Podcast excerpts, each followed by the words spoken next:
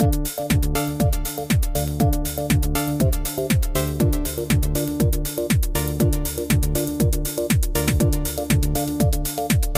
están? Qué gusto de saludarlos, bienvenidos, bienvenidas. Comenzamos otro episodio de C Chile.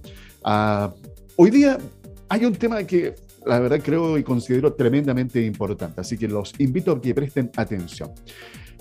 Una pregunta a propósito, eh, ¿cuántos de ustedes este último tiempo, este año, se han hecho un chequeo? ¿Se han revisado el corazoncito? Recuerden que, bueno, estamos terminando el mes de agosto, mes del corazón en Chile, eh, que nos eh, permite de alguna u otra manera poner en relevancia la importancia de cuidar nuestra salud cardiovascular. Eh, los números son bastante elocuentes y los vamos a conversar con nuestro invitado. Él es el doctor Javier Gárate Sagredo, cardiólogo y director médico de la clínica Red Salud Santiago. Doctor, un gusto en saludarlo, bienvenido. ¿Cómo está? Hola, Alfredo, muchas gracias por Conexión Expresar por la invitación. Aquí vamos a conversar de un tema importante. Eh, tengo una duda. Bueno, en Chile, eh, mes de agosto es el mes del corazón, eso lo sabemos hace ya, y lo, lo tenemos internalizado hace muchos años. Pero tengo la duda a nivel mundial. ¿Coincide en, en agosto o es en septiembre eh, que se celebra el Día Mundial de la, del Corazón? depende del continente. ¿eh? Septiembre, otros lo hacen más en octubre, digamos, en Europa eh, qué sé yo, lo hacen antes. Por ejemplo, los congresos mundiales de cardiología lo hacen en junio, julio. Okay. Es variable. es variable, ya. Nosotros le pusimos agosto, no sé por qué. Lo, lo, importante es que se dé un espacio para llamar la atención de la población a un, un elemento que es tremendamente importante y comenzamos con números que, que asustan. La cantidad de muertes que hay en el mundo son más de 17 millones al año asociadas a enfermedades cardiovasculares y cerebrovasculares también. Entonces, eh, yo creo que es importante aquí eh, prestar atención, eh, por una parte, cuáles son los factores de riesgo, cómo poder prevenir. Creo que es un, tema que de alguna u otra forma todos tenemos que ponerle atención, independiente aquí la edad, doctor. Exactamente. Bueno, cifra alarmante, fíjate que eh, tiene mucho que ver esto con, eh, es multifactorial la enfermedad, la enfermedad cerebrovascular y cardiovascular. Eh, y existen factores que son indudablemente son aquellos factores modificables, son factores de hábito fundamentalmente, son factores de sedentarismo, de no hacer ejercicio o activarse, digamos, regularmente. En fondo, y tampoco también hay ambientes, digamos, sociales, estresores, O sea, el nivel de estrés que, que vivimos en la población no es menor y eso impacta ¿cierto? sobre el incremento de las enfermedades cardiovasculares. Ahora, eh, ahí cuando uno mira las cifras ¿cierto? de lo que ha pasado y uno compara, por ejemplo, el cáncer ¿cierto? y las enfermedades eh, cardiovasculares, parece que las enfermedades ¿cierto? neoplásicas han superado por un poquito las enfermedades cardiovasculares. Fíjate, eso es interesante analizarlo, ¿ah? pero de todas maneras las cifras que tú planteas siguen siendo extremadamente preocupantes. En Chile se mantienen más o menos parejas y yo te diría que es casi cierto igual igual a la cantidad de mortalidad por enfermedades cardiovasculares y por neoplasia. La tendencia mundial es lo otro, pero en Chile todavía seguimos en una cosa casi pareja. Eh, eh, la verdad que sí, e, ese es otro tema bien importante, como estas enfermedades que usted acaba de describir, los distintos tipos de cáncer, eh, han ido cobrando más vidas cada año. Ha habido un aumento yo diría dramático, y eso también nos tiene que llamar la, atención, porque el cáncer, bueno, hay distintos tipos de, cáncer, pero sacándonos un poco del tema principal, ya que lo mencionó doctor, ¿hay alguna información, alguna evidencia que nos indique qué ha pasado justamente con el aumento de este tipo de enfermedades? hablemos del, del cáncer. O sea, si uno hace una gráfica incluso por regiones a nivel nacional, tú puedes ver que la cantidad de cánceres y el tipo de cáncer se dan más en unas regiones que en otras. Entonces, los cánceres de tubo digestivo son importantes, los cánceres de mama son importantes y siguen siendo importantes, te fijas, eh, que yo diría que son como los principales. Después, bueno, existen los otros tipos, renales, cerebrales, pulmonares, en fondo, pero yo creo que nos, nos centramos entre el tubo digestivo, mama, pulmón, ¿cierto? En donde se han ido incrementando y eso que uno podría decir, bueno, tiene relación con el corazón mucha, digamos, porque los factores de riesgo que impactan de uno, impactan en los otros también. Es decir, los malos hábitos alimentarios, los hábitos tipo tabáquico, alcohol, drogadicción, cierto sedentarismo, obesidad, te fijas, son factores de riesgo que engloban, ¿cierto? Y son predisponentes a estas enfermedades. O sea, no es infrecuente encontrar un paciente como digo yo, polimorfio, es decir, que tiene una diabetes, una insulinoresistencia, que tiene una hipertensión mal controlada, que es obeso, y que además, ¿cierto?, debuta, ¿cierto?, con algún, eh, alguna neoplasia eh, de este tipo. ¿eh? Correcto. Eso para graficarte un poco cómo se correlacionan cada uno de estos factores de riesgo, el ambiente. esto de, de, las regiones me llamó la atención. ¿En qué regiones hay más incidencia, doctor? En el norte, en el norte grande, ¿cierto? Vemos que existen, digamos, eh, neoplasias. En la zona central también existen eh, neoplasias, como te mencionaba, ¿cierto? De tipo eh, tubo digestivo, cáncer gástrico, cáncer de, tubo digestivo bajo, fundamentalmente. ¿ya? y hacia el sur, ¿cierto? También existen algunas, pero eh, es menor, digamos. O yo creo que si uno pudiera hacer un mapa de las patologías, ¿cierto? Y hacer una comparativa. Me parece que entre la zona central y el norte hay una predisposición, puede que me maten los oncólogos, ¿eh? pero hay una predisposición, ¿cierto?, a la neoplasia, y yo diría que más hacia el sur, el territorio sur extremo, parece ser cierto que también puede haber algo de neoplasia tubo digestivo, pero las enfermedades cardiovasculares ahí cobran un rol bien importante, considerando cierto que la alimentación muchas veces eh, en base a grasas poliinsaturadas, cierto que finalmente van a gatillar la formación de sarrito o placa ateromática en los vasos sanguíneos. Oye, a propósito de ateromática, me recordé, eh, bueno, por algo muy cercano con mi señora, eh, que fue diagnosticada con una ateromatosis, su producto, bueno, terminó con una cirugía mayor, a corazón abierto, eh, y hay un factor ahí que de hecho está, está en estudio, la enfermedad de Takayasu, Takayasu puede ser, ¿no? Takayasu, sí. Takayasu. Eh, y tiene ese un factor genético eh, muy importante. ¿Cuán predominante podría ser o influyente es el factor genético en este tipo de enfermedades cardiovasculares, doctor? Mira, si uno tuviera que graficar estas enfermedades, uno podría poner eh, la edad, la genética, ¿cierto? la raza, hombre o mujer, en el centro, ¿cierto? De lo que no es modificable, ¿ya? Y alrededor todo lo que conversamos recién. Enfermedades de todo tipo, ¿cierto? Y también evidentemente hábitos que son los dañinos para el cuerpo. Um, la genética tiene mucho impacto. O sea, si uno lo mira desde el punto de vista cardiovascular, un paciente que se hace hipertenso con padre y madre hipertensa, o padre y madre hipertenso, un paciente tiene alta probabilidad de ser hipertenso. Por varias razones. Si un paciente, cierto, que tú estás evaluando, tiene padre o madre que se han infartado, la probabilidad de que ese paciente que estás evaluando pueda debutar con un accidente vascular cerebral o cardiológico es altamente probable. Incluso cuando tú comparas, por ejemplo, la diabetes, la diabetes como factor de riesgo cardiovascular potente, el factor genético de padre o madre infartados pesa diabetes en el riesgo cardiovascular futuro. ¿De acuerdo? De acuerdo. O sea que si uno tiene, digamos, predisposición genética, padre o madre, estamos hablando primera línea, lo que nosotros, o el llamado en fondo a los oyentes, es que tienen que cuidarse, tienen que evitar los factores de riesgo, tienen que evitar los malos hábitos, ¿ya? porque ellos sí son un grupo especial de riesgo. Ah, hay otro elemento que lo quiero incorporar, eh, estaba leyendo la introducción de un estudio justamente que se hizo en eh, América Latina. Dice que más de tres cuartas partes de las muertes eh, por enfermedades cardiovasculares tienen lugar en países de bajos y medianos ingresos, afectando de igual manera tanto a hombres como mujeres. Estudios realizados en Latinoamérica señalan lo complejo de estas enfermedades para las personas considerando los grados de discapacidad que pueden ocasionar y en consecuencia los eh, potenciales años de vida perdidos y también en la economía de los países debido a los gastos correspondientes a promoción, prevención, tratamiento y o recuperación. Se estima que de aquí al año 2030 casi 23,6 eh, millones de personas van a morir por alguna enfermedad cerebrovascular y se tiene previsto que seguirán siendo las principales causas de muerte en el mundo. Un panorama no muy alentador acá en esta parte del mundo, doctor. alentador, pues lo mismo. O sea, ¿qué, pasa con las poblaciones o los estratos socioeconómicos más bajos?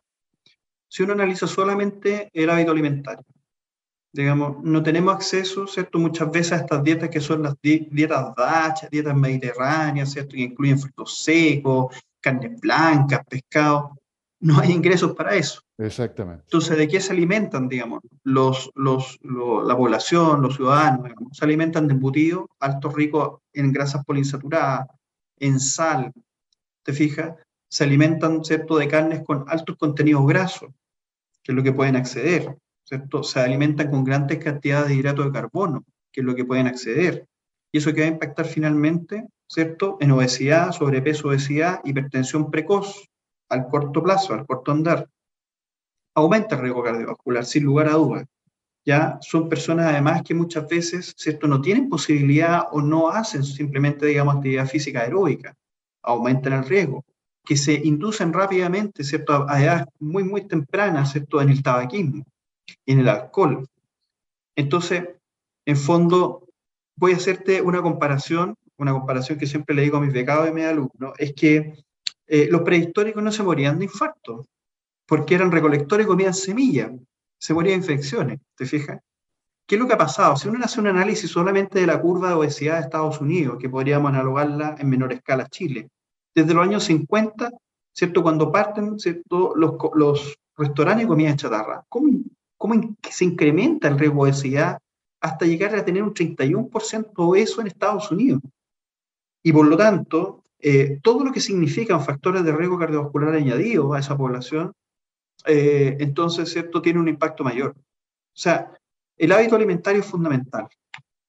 Eh, y yo creo que tiene mucha relación con eso, más de los ambientes sociales en los cuales, como te mencionaba, se, se, se meten rápidamente, ¿cierto?, a edades muy precoces los chiquititos hábitos, malos hábitos. ¿Mm? Sí.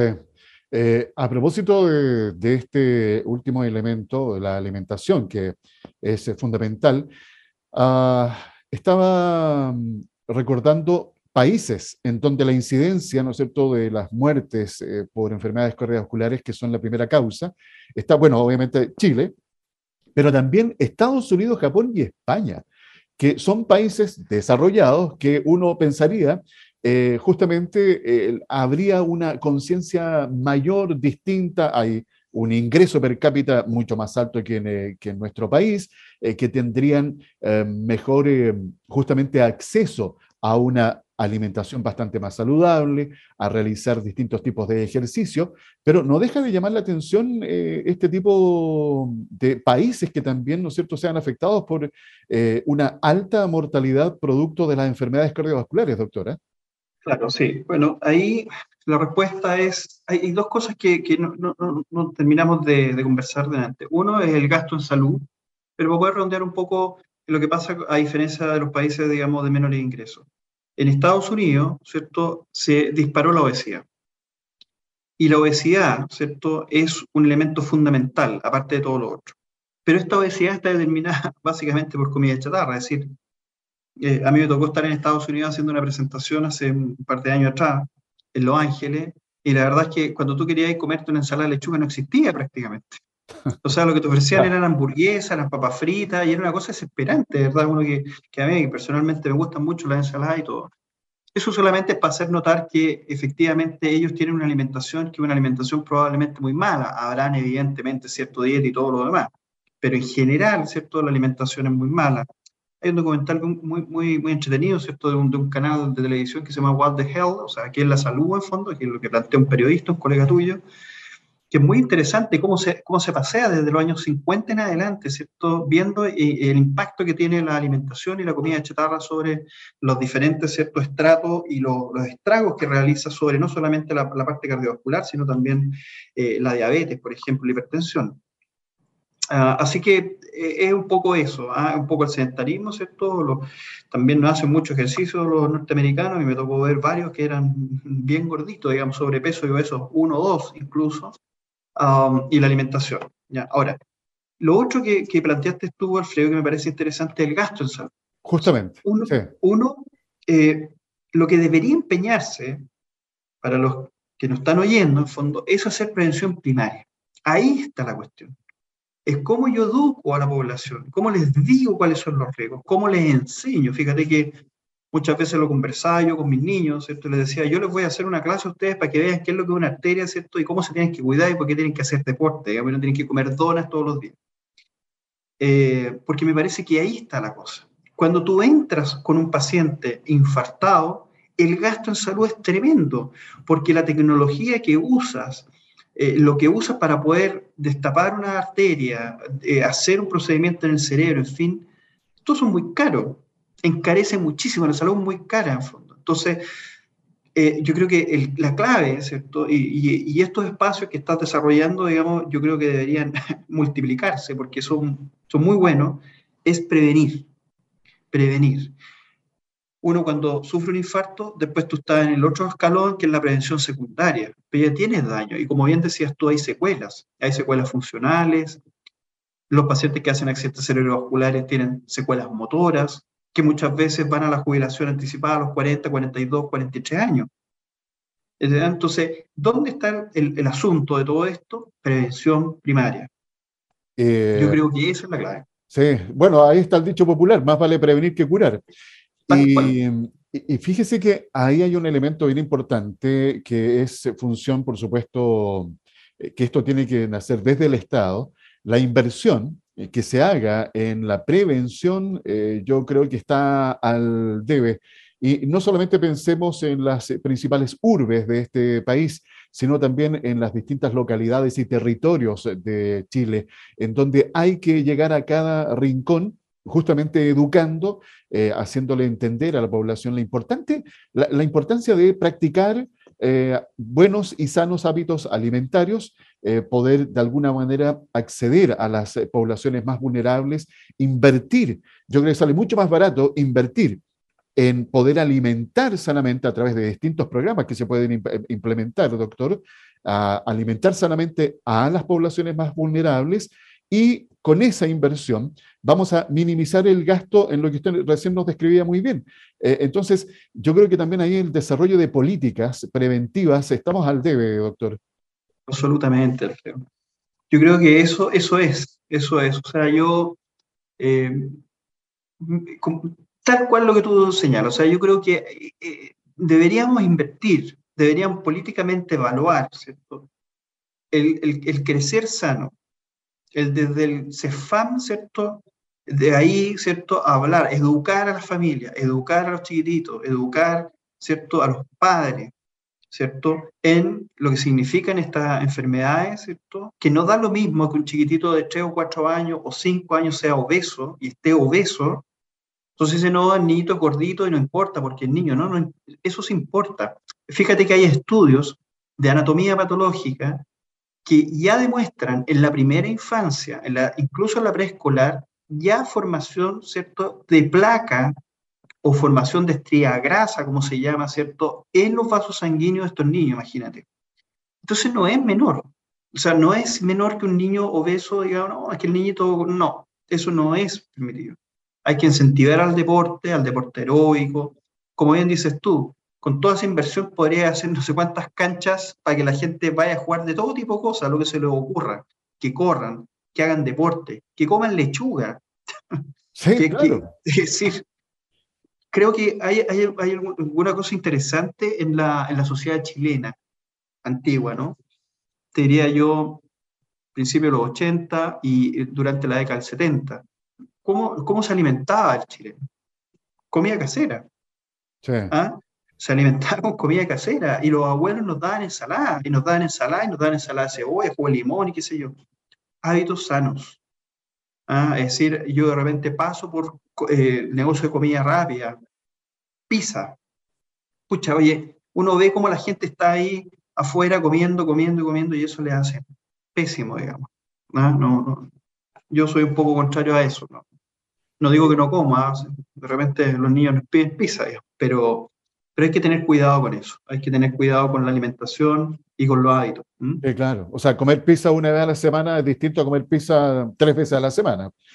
Eh, y ahí va un poco justamente esto. Eh, hay un tema bien interesante, ¿ah? siempre me recuerdo cuando eh, uno mira hacia el pasado, esa típica reflexión que muchos hacen, y uno no lo puede no asociar a Julito Martínez, gran periodista deportivo, que él decía, todo tiempo pasado fue mejor. Hay que rescatar cosas del pasado. Y esto en el tema de la alimentación yo creo que es un, asunto elemental. Y esto lo conecto rápidamente, eh, simplemente para que hagamos conciencia. Hoy día estamos viviendo una crisis climática en donde la escasez hídrica lleva a asumir estos desafíos, sobre todo pensando en cómo desarrollamos una agricultura sustentable que se tiene que hacer cargo cada año de alimentar a más gente en el mundo. Entonces, eh, se dan cuenta que de alguna u otra forma, todos los temas se relacionan y, se conectan. Y aquí es donde tenemos que hacer el llamado a que ustedes que nos están escuchando en este instante también hagan su parte. Eh, si no podemos estar esperando que el otro comience a dar el primer paso, lo tengo que dar yo. Y aquí hay eh, hábitos que nos comentaba el, que nos comenta el doctor, estos hábitos que son modificables, dejar de fumar, alimentación sana, realizar más actividad deportiva, sacarse el estrés. Y aquí hay un elemento que le quiero incorporar a la conversación, doctor, el estrés laboral. Eh, yo creo que me parece que hace no muchos años ¿ah? se está considerando en la medicina al estrés justamente como un factor que también puede gatillar este tipo de enfermedades cardiovasculares o cerebrovasculares, entendiendo, y aquí le pido ayuda, que el estrés por sí mismo es necesario, eh, el cuerpo, eh, el organismo lo necesita, pero cuando provoca desequilibrios, obviamente eh, nos puede afectar. Introduzcámonos en este elemento, doctor.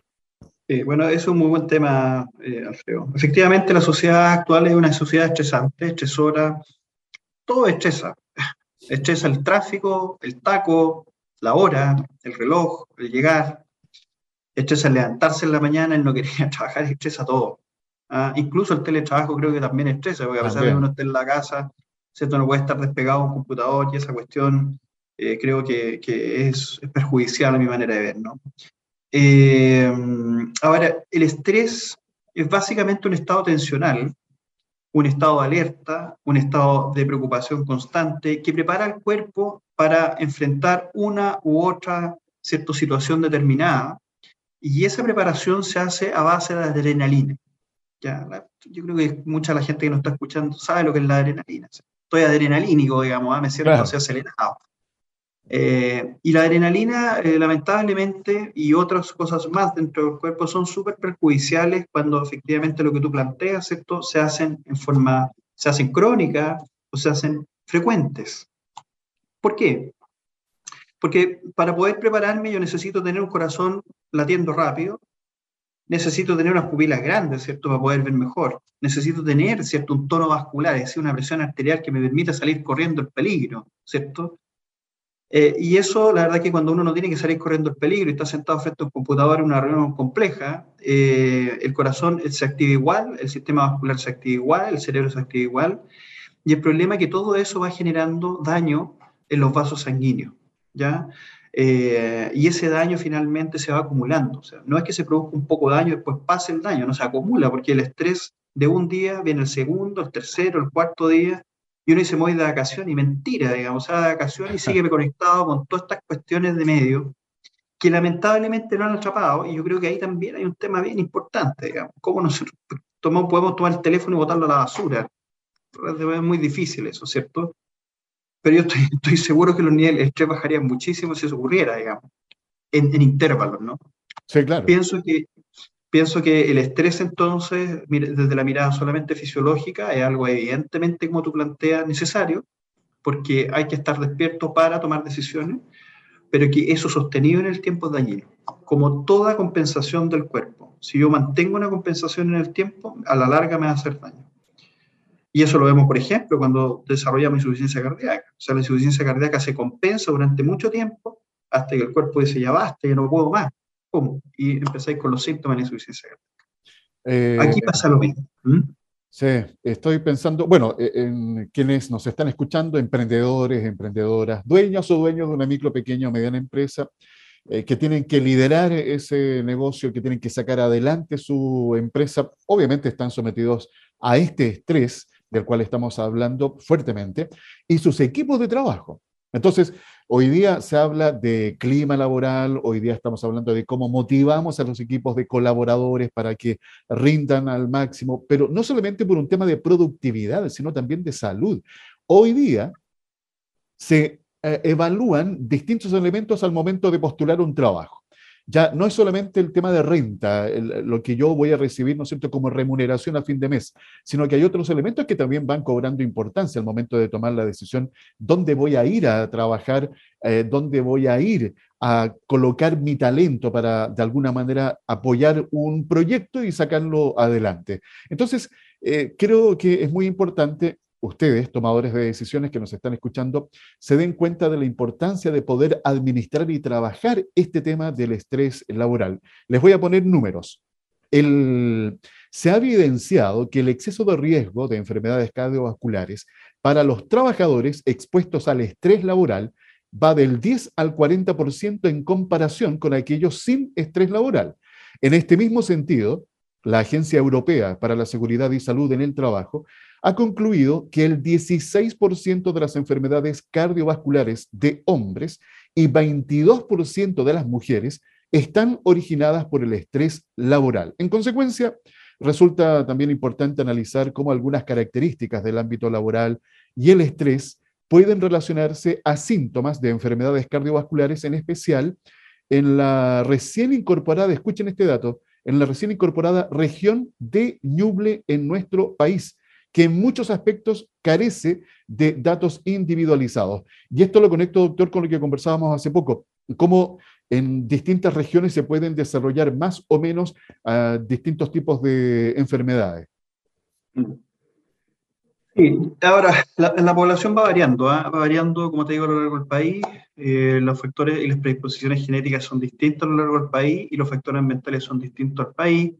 ¿Cierto? Tenemos mucha industria de la minería en el norte, por lo tanto, todo lo que emana, ¿cierto? O que puede emanar de las grandes mineras, ¿cierto? Ya lo veíamos acá en Ventana, en la quinta región y qué sé yo, puede predisponerte a, cierto, a ciertas enfermedades, pero por otro lado en el sur, ¿cierto? Tenemos también una contaminación importante con eh, biomasa, en fondo, ¿cierto? De quemas, eh, de, de, de, mucha contaminación y también ingesta y, alimentación eh, rica en grasa saturada, determinada por cordero, y si nos vamos más al sur, ¿cierto? En Magallanes, los corderos magallánicos y todo oh, eso, que indudablemente, ¿cierto? Se impacta. Nosotros lo vemos en el Hospital San Borja, donde soy cardiólogo, que traemos pacientes, digamos, a estudiarlos desde esa zona, que Magallanes, en fin, y, y efectivamente, o sea, los hábitos son mucho cigarrillo, alcohol, ¿cierto? Y también eh, consumo, ingesta de grasa eh, rica, digamos, saturada. Eh, así que ahora, mira, yo te quería plantear algo que son, ¿cierto?, conectado un poco lo, con, bajar el estrés y la actividad física.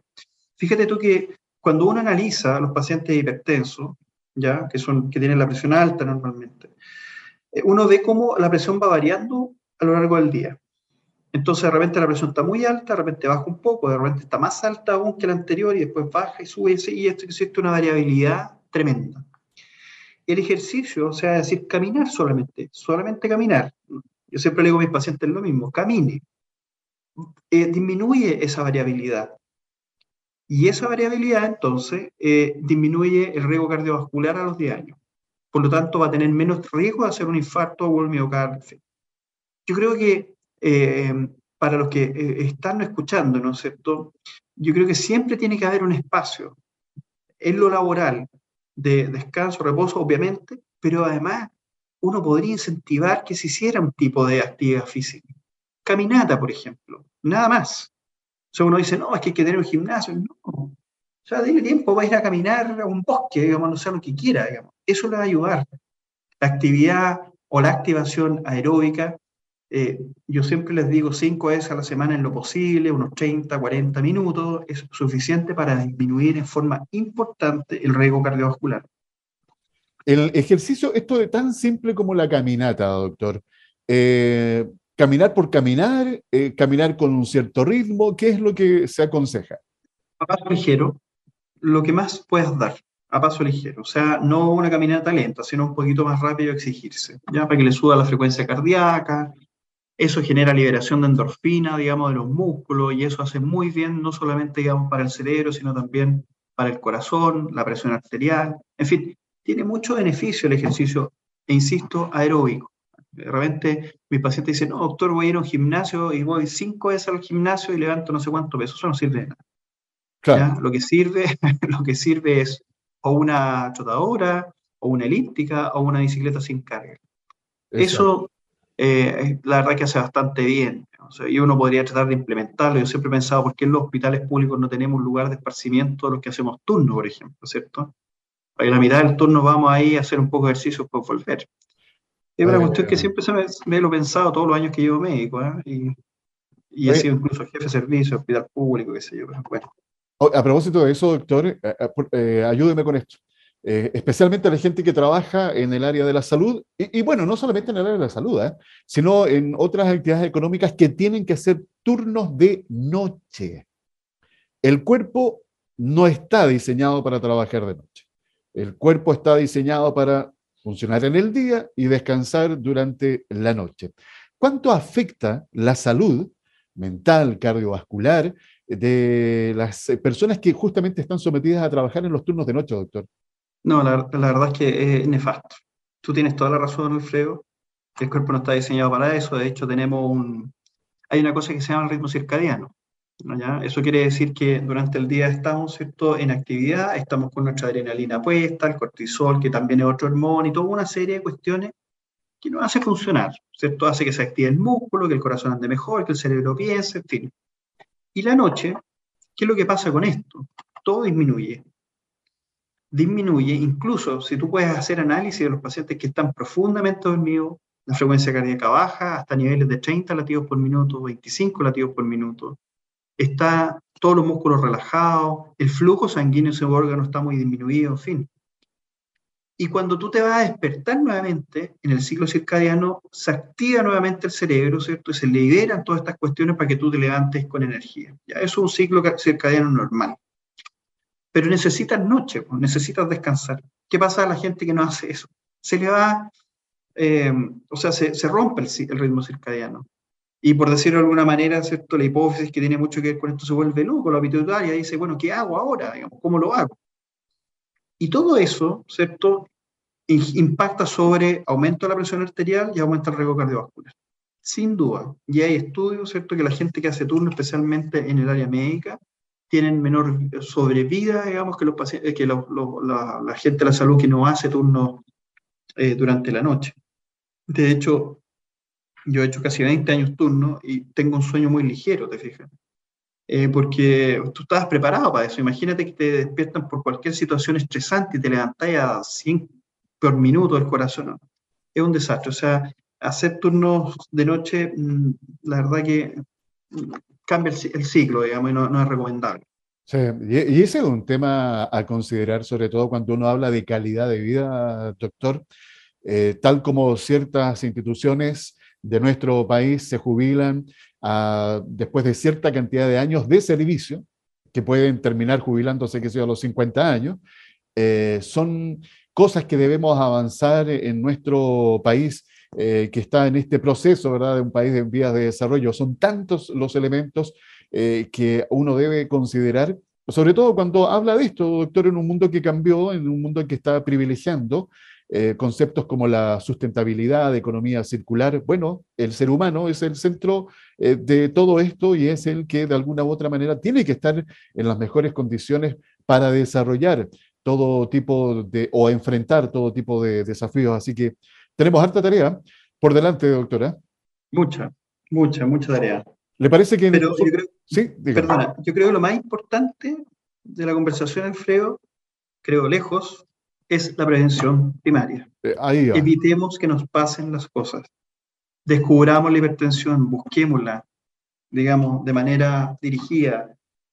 Porque dejemos el cigarrillo, dejemos el alcohol, tratemos de salir a caminar a la vuelta de la manzana, da lo mismo. Tratemos de comer un poco más sano.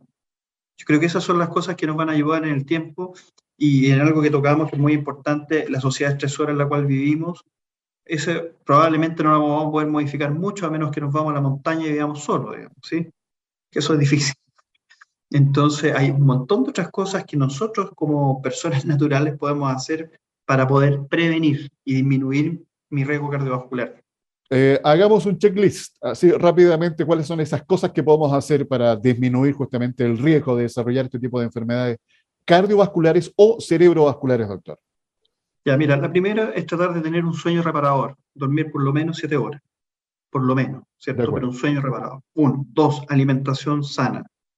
Digo, no voy a decir una dieta mediterránea, esas cuestiones no. Alimentación sana. Eso quiere decir, usemos, comamos carne blanca, comamos ensalada, comamos fruta en su justa medida, indudablemente. Tres, ejercicio.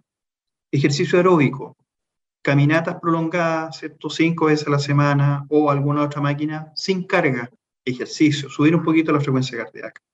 Eliminar los hábitos, tabaquismo, alcohol, mucho menos drogadicción.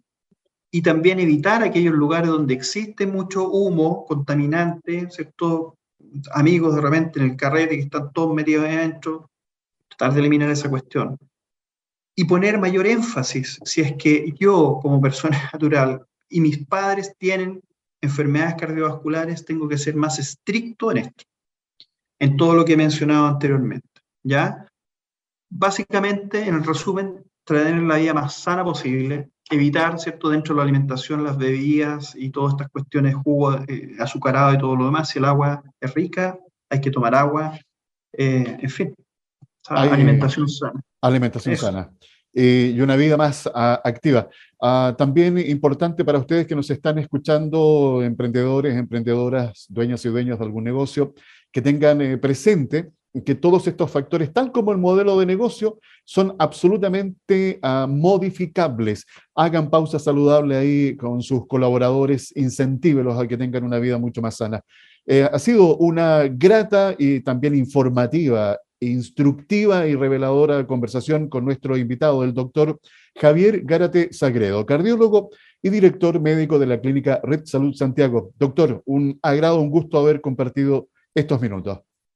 Oye, Alfredo, no, pues muchas gracias a ti, una conversación muy rica y espero que nuestros auditores, digamos, saquen algo de aquí, porque la verdad que créeme que yo como cardiólogo clínico y lo que estamos viviendo día a día eh, no es grato.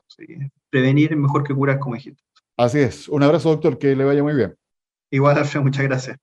Ha sido esta interesante conversación que ustedes han tenido la oportunidad de escuchar aquí en CE Chile. Conexión Empresarial promueve un estilo de economía solidaria, considerando a la persona como un elemento fundamental en todo proceso económico. Tu silueta va caminando con el alma triste y dormida. El gran cantautor chileno Eduardo Gatti te invita a un gran concierto en vivo el próximo sábado 27 de agosto en la histórica aula magna del Liceo Manuel de Salas en Ñuñoa.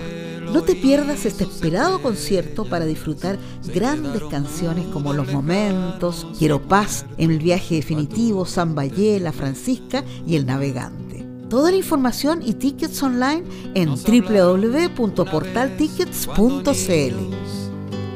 Cuando la vida se muestra entera.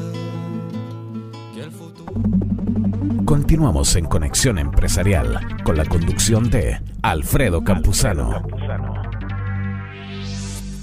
Quiero repasar alguna información, noticias, titulares que nos trae la prensa. Es bueno estar como al atento al día de las distintas temáticas que se van desarrollando, tanto en Chile como también en el país. ¿Les parece?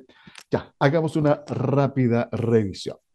Clínicas en alerta por ISAPRES. Un eventual colapso tendría consecuencias muy negativas para personas y prestadores. Eh, la situación la hemos estado eh, comentando en los días anteriores de mm, la alta complejidad por la cual están atravesando las eh, ISAPRES y tendremos que ver cómo se va a resolver esta situación. Algunos por ahí dicen que las ISAPRES están esperando lo que pase eh, con lo que sucederá. Recuerden, el próximo 4 de septiembre, en donde tenemos que ir a cumplir con nuestro deber e ir a votar eh, todo lo que será este proceso constituyente que finaliza con este plebiscito de salida, en donde tendremos que aprobar o rechazar el trabajo que realizaron los constituyentes con esta nueva Carta Magna. ¿ya? Así que, eh, de alguna u otra forma, todo está conectado, eh, todo está vinculado cuando estamos hablando de desarrollo económico, que tiene que ver con las políticas que también va implementando cada gobierno, y no solamente en Chile, sino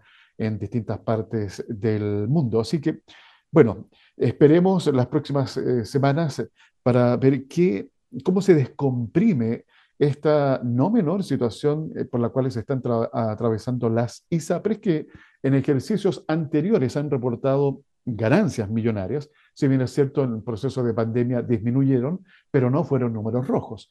Entonces, eh, aquí hay un tema muy político, económico, muy técnico, que por supuesto no es tampoco muy fácil de entender. Lo que sí eh, tenemos que estar seguros de que hay que encontrar, por supuesto, una solución porque el servicio de salud tiene que seguir funcionando. Gobierno reactiva discusión de las 40 horas. Presidente eh, anuncia indicaciones al proyecto. Eso lo hace el día de hoy. Precios de bodegas. Oye, esto me llamó la atención. Precios de bodegas se disparan a niveles históricos en la región metropolitana. Esto ante casi nula disponibilidad. Eh, de todas formas, según GPS Property, se espera que a contar de este año este déficit se revierta con el ingreso de varios proyectos. Dólar terminó el día de ayer cayendo en volátil sesión tras cuatro jornadas consecutivas de fuertes alzas. Y en el exterior les quiero contar que la ola de huelgas que azota al Reino Unido por inflación y que amenaza con paralizar su economía. El más reciente episodio lo marcó la protesta de ocho días que comenzó en el mayor puerto del país, Felixstowe. Así que eh, esta situación que hemos estado conversando en oportunidades anteriores, por ejemplo, con nuestro comentarista económico Cristian Echeverría, de esta ola inflacionaria que golpea al planeta, está teniendo obviamente diferentes consecuencias. ¿Cómo ha aumentado el costo de la vida? Es cosa de eh, revisar lo que está pasando nada más acá en nuestro país. Eh, pero a nivel internacional hay distintas eh, reacciones y consecuencias con este problema de la alta inflación. Y una de ellas, bueno, lo que les acabo de comentar con esta ola de huelgas que están pasando en el Reino, en el Reino Unido. También les quiero comentar que Banco de Chile y Desafío Levantemos Chile invitan a MIPIMES a participar en el séptimo concurso nacional Desafío Emprendedor. Así que mucha atención para aquellos que quieran eh, participar de esta, de esta convocatoria. Hay tiempo todavía para hacerlo, así que pueden ir al sitio web de Desafíos eh, Chile. Eh, o al sitio también de Banco de Chile para que obtengan la información y saber cómo poder postular. ¿Ya? También les comento que Corfo busca impulsar la difusión tecnológica de las pymes. Eh, esta, esta, iniciativa me parece importante hacer hincapié por lo que hemos estado conversando permanentemente, que ustedes, emprendedores, emprendedoras, ustedes que lideran su micro, pequeño, mediana empresa, los procesos de adopción tecnológica, de utilizar herramientas de tecnología ah, es muy importante para ser más eficientes, para mejorar la productividad, para poder también ofrecer nuevos productos o servicios a sus clientes. Entonces, es interesante que aprovechen estas eh, instancias que se están desarrollando en organismos públicos como también en privados. En este caso lo hace Corfo, así que ustedes tienen plazo para poder eh, postular a este programa hasta el miércoles 14 de septiembre, 15 horas. ¿ya? Ahí van a estar, eh, van a estar abiertas las postulaciones. Miércoles 14 de septiembre del presente año, toda la información y postulación en www.corfo.cl. ¿Qué más les quiero comentar? Ah, Centro de Negocios, esto en regiones, muy importante, Centro de Negocios Cercotec de Vallenar convoca a mujeres para que sean parte de la Academia para Emprendedoras. Recordemos que los centros de negocios de Cercotec, el servicio de cooperación técnica, está distribuida en todas las regiones del país. Así que muy importante este llamado, especialmente en Vallenar, para que las mujeres puedan postular y participar de este, de este programa. Recuerden ir a www.cercotec.cl, pinchan en la región correspondiente o hacen clic y ahí van a encontrar toda la, la información. ¿De acuerdo? Y también tengo una, esta es una invitación, podríamos decir, en lo que tiene que ver con las industrias creativas. Hay un festival, que es el Festival de Cine, esto es a nivel nacional, que se realiza en Ñuble y abrió la convocatoria para recibir postulaciones de películas eh, nacionales. Esto partió el 15 de agosto recién pasado y se va a prolongar hasta el 30 de septiembre del presente año para ser proyectadas las películas seleccionadas en la cuarta versión del festival que se va a realizar entre el 11 y el 15 de enero del próximo año. Ahí ya tienen un panorama para, para el verano. Así que la invitación abierta a realizadores audiovisuales chilenas y chilenos a presentar sus obras en las categorías competitivas de largometraje y cortometraje. Van a poder postular obras realizadas por directoras, directores o compañías productoras de nacionalidad chilena que hayan tenido su estreno absoluto a partir de enero, del 1 de enero del año 2022. Así que una, una buena instancia, Ñuble Cine reúne en su programación esta cuidada selección de las películas nacionales más destacadas del último año, abarcando todos los, eh, los, formatos, géneros y formas de contar historias. Este evento es financiado por el Fondo de Fomento al Audiovisual Convocatoria 2022 Además de ser un espacio para la proyección de películas, se convierte en una instancia de puente entre la comunidad de Ñuble y los cineastas, actrices, actores, productoras, productores más destacados de la industria nacional chilena. Va, va, a contar el evento con actividades 100% gratuitas durante los cinco días de duración. Gran parte de sus actividades se van a realizar en el Teatro Municipal de Chillán, que se acondiciona como una de las salas de cine más grandes del sur de Chile. El festival es un evento cultural único en la región que busca aportar a la descentralización del cine nacional. Ñuble Cine extiende la invitación entonces abierta para que los realizadores y realizadoras de todo Chile, organizaciones de Ñuble, medios, voluntarias y voluntarios, para que se hagan parte de este festival. Para postular, eh, las obras y obtener más información sobre las bases de la convocatoria, que recuerden, se van a extender, reiteremos la fecha, hasta el 15, perdón, hasta el próximo 30 de septiembre. Toda la información y postulaciones a www.nublecine.cl. Bien, hasta aquí dejo entonces lo que es proceso de información. Y les recuerdo eh, dos invitaciones rápidas.